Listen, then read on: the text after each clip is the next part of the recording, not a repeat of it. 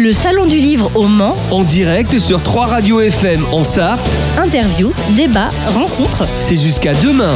Et pour le premier entretien, nous accueillons un auteur sartois pour un ouvrage qui précède un événement qui, pour son centième anniversaire, va faire beaucoup parler du Mans en 2023.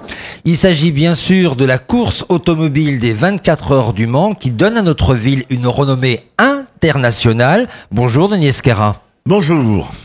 Les auditrices et les auditeurs de Radio Alpa ont pu vous écouter de nombreuses années sur nos ondes puisque vous animiez l'émission littéraire en toutes lettres. Une passion pour le livre donc et la littérature que vous avez d'ailleurs transmise à vos élèves de longues années au lycée Le Mans Sud. Vous êtes euh, co-auteur euh, du scénario et des textes avec euh, Brunet Palmé. Bruno Palmé. Bruno oui. Palmé, qui est journaliste sportif euh, au Maine Libre, et Olivier Rublon, qui est dessinateur de la première bande dessinée jeunesse sur les 24 heures du Mans. Votre BD s'intitule Mes premières 24 heures du Mans, édition Libra Diffusio. C'est la première BD, hein, donc jeunesse, qui évoque la célébrissime course automobile dans notre ville. Vous aviez déjà édité en 2019 Adèle et Hugo au Mans, un livre pour la jeunesse qui était dessiné, documenté en histoire du patrimoine de la ville et sur ses atouts euh, touristiques. Qu'est-ce qui vous a motivé à contribuer à cette BD sur les 24 heures du Mans pour la jeunesse? Eh bien, le, titre vous l'explique. On a eu envie de faire découvrir à des gamins, enfin des gamins, des enfants de, je sais pas moi, 6, 6, 6, 11 ans, euh, ce qui caractérise les 24 heures du Mans. Donc, euh, parce qu'on a constaté que, évidemment, quand les 24 heures du Mans ont lieu, il y a beaucoup d'enfants qui accompagnent leurs parents, des enfants qui viennent de tous les coins de France et même de l'étranger, évidemment, beaucoup de l'étranger.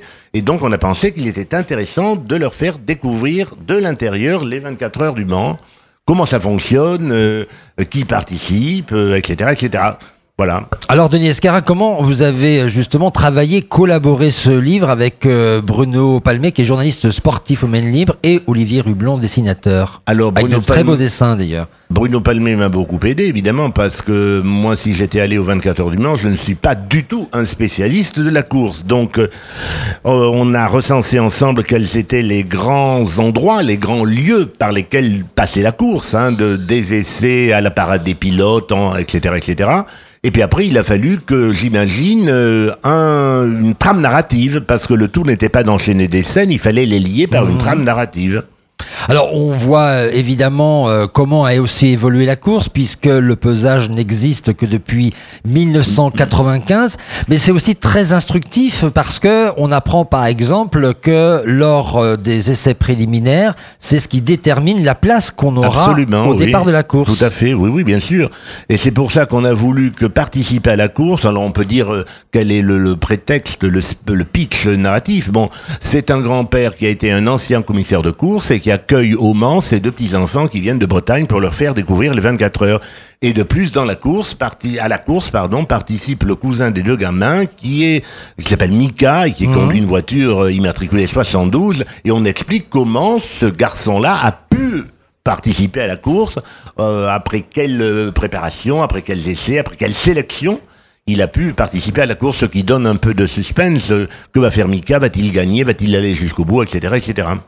Voilà, on peut dire que c'est un peu un livre qui euh, transmet un patrimoine Absolument. de la oui, ville. Oui. C'est ce qu'on a bien voulu faire comprendre aussi par l'intermédiaire du grand-père.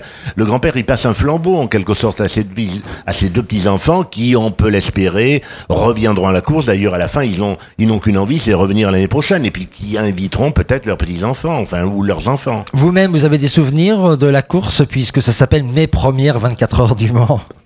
Ah, quand je suis arrivé au Mans, on a voulu me faire découvrir le circuit. Oui, je l'ai découvert dans des conditions assez particulières. D'ailleurs, je me souviens d'un soir où on avait, on était allé à la fête foraine à l'intérieur d'une voiture, d'une Mercedes. Vous imaginez quand même visiter la fête foraine avec des gens qui s'agglutinaient aux portières de la voiture. euh, C'était un peu effrayant d'ailleurs.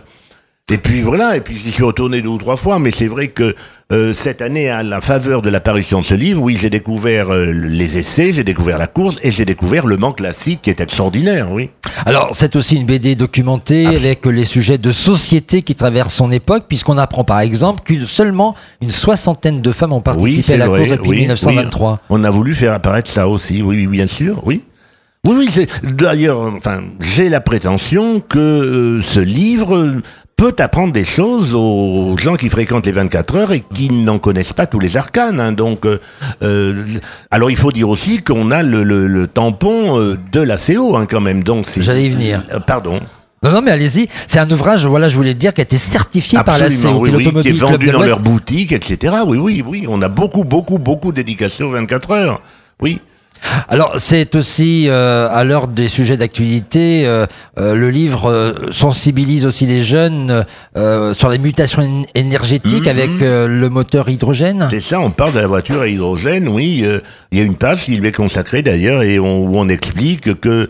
euh, euh, alors, il, il fallait... Ça, c'est une page qui nous a posé des problèmes parce qu'il fallait dire des choses très précises sur euh, la voiture à hydrogène tout en ne tombant pas dans un article de revue scientifique. hein. Donc, euh, je crois que les bulles qu'on a écrites sont assez claires. On dit que c'est une voiture à propulsion électrique. Elle est dotée d'une pile à combustible et d'un moteur à hydrogène et qu'elle produit elle-même l'électricité dont elle a besoin. Donc, je pense que quand on dit ça à un gamin de 8-10 ans, il comprend ce que ça veut dire. Donc, euh, et qu'elle ne pollue pas, qu'elle ne rejette que de la vapeur d'eau.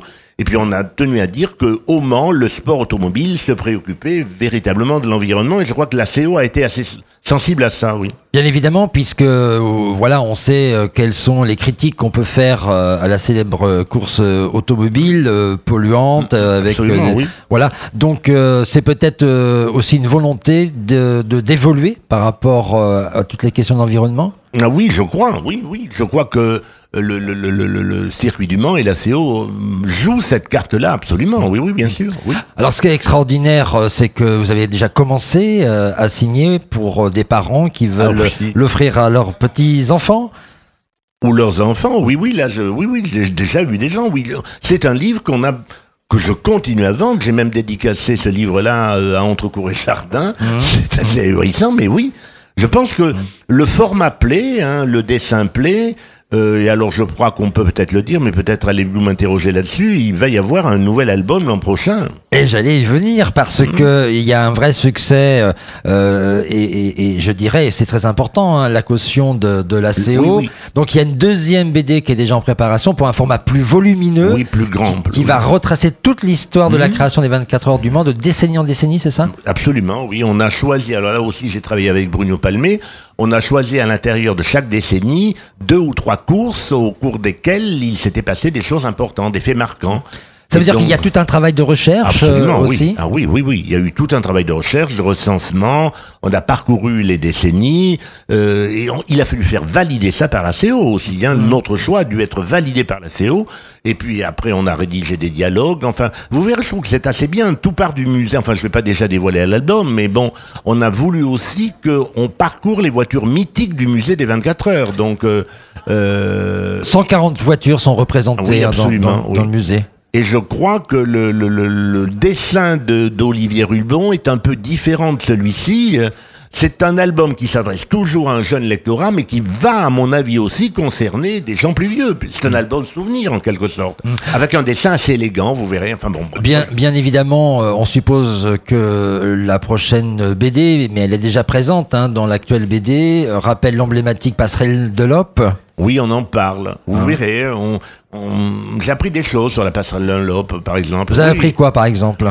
Ben, j'ai appris que elle ne célèbre pas, elle ne célèbre plus la marque Dunlop, par exemple, mais Mmh, c'est que c'est un des lieux emblématiques du circuit. C'est presque, enfin bon, c'est pas la Tour Eiffel du circuit, c'est idiot ce que je vais dire, mais c'est un des lieux, oui, c'est un, comment pourrais-je vous dire ça, une image qui est attachée au circuit, absolument, la passerelle Dunlop, oui.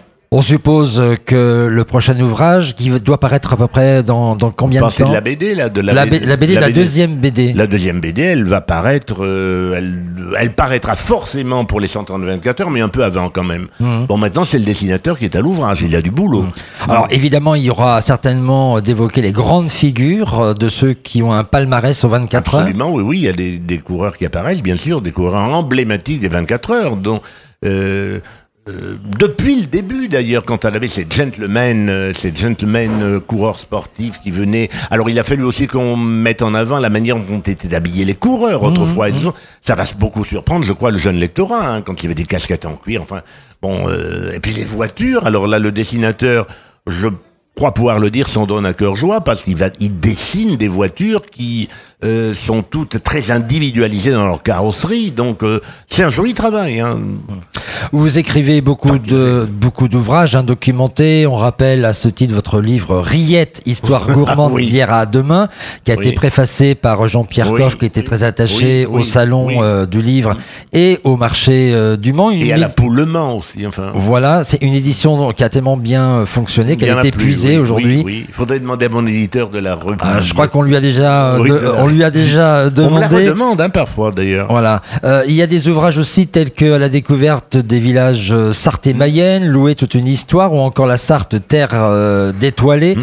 qui nous permettent de révéler votre goût pour la gastronomie, parce que vous êtes quelqu'un de gourmand, et votre plaisir cuisine, pour la cuisine. Oui, oui, oui. Je cuisine, oui, j'aime bien cuisiner, c'est tout à fait vrai, oui. Mm. Mais là, puisque vous évoquez, c'est une série de guides euh, à la découverte des villes et des villages. On a fait la Sarthe et la Mayenne, on a fait l'Orne aussi, bon, Mm. que je vends ici, puisque l'Orne, euh, C'est un département voisin, absolument. Bon, Bélem est très proche, hein, donc. euh, et puis j'en ai sorti un sur l'Allier, et je suis en en train de travailler ou de préparer un guide qui intéressera les Sartois aussi, puisque c'est aussi un département proche, sur l'Anjou, sur le Maine-et-Loire. Donc euh, voilà. Et je continue, euh, je sais pas jusqu'à quand d'ailleurs. Voilà, on se connaît bien, euh, Denis Escara, Oui. depuis euh, de, de longues années. Moi, je me suis toujours posé la question, euh, vous connaissant un, un tout petit peu, si vous n'aviez pas à un moment envisagé l'écriture d'un roman, en tout Si, cas quelque si. chose qui s'inspirerait de votre vie euh, personnelle ou- et même professionnelle. Alors en roman sur ma vie personnelle ou professionnelle, non, j'aime pas l'autofiction, mais Vous n'avez rien à raconter sur votre vie? Non, j'ai rien. Ma, ma vie est d'une Oh, banalité quand effrayante. même, quand même. non, mais j'ai, mais euh, j'ai dans mes cartons, oui, deux projets de romans. J'en ai un euh, qui voulait tourner autour du parfum, mais c'est assez compliqué parce qu'il s'est passé des choses assez intéressantes en matière de parfumerie dans le dans le Val de Loire qu'on ne sait pas toujours. Et puis j'ai une intrigue policière qui est déjà quasiment conçue euh, autour euh, du Janière. Mais j'ai jamais le temps d'écrire ça, hein, parce que j'ai toujours des livres sur le patrimoine qui me sont commandés par un éditeur qui est terriblement exigeant. Et, mais non, mais j'ai toujours, je rigole, mais j'ai toujours des, des, des travaux en chantier, si vous voulez. Donc, euh, il faudrait que je dise à mon éditeur, bon, on met le haut là sur les livres consacrés au patrimoine, et puis on va s'intéresser à la fiction. Bon, mais... Et puis la vie nous emporte, et puis voilà. Donc, euh, mais oui, c'est vrai, j'aimerais écrire une fiction, oui. Voilà, mais bon, de, je pense que je pourrais écrire une fiction. On espère que Grégory Chacun, qui est l'éditeur de Libra Diffusio, Oui. Et satisfera qui se votre attente. terriblement pour faire valoir le patrimoine local. hein, C'est vrai. Oui, c'est oui. vrai. On le salue d'ailleurs. Merci beaucoup, Denis Eh ben, merci beaucoup. On vous retrouve euh, pour stand ceux qui... Libra, Voilà. voilà. Bon, bon week-end. Eh ben, j'espère qu'on va avoir du monde. On est bien installé. Je trouve que le stand, de ce grand barnum de devant le théâtre et devant le cinéma pâté, je trouve que c'est pas mal, ça, oui. Bonne journée à vous, Eh Denis ben, merci beaucoup. Merci beaucoup. Merci. Merci. Le Salon du Livre au Mans, En direct sur 3 radios FM en Sarthe, interview, débat, rencontre. c'est jusqu'à demain.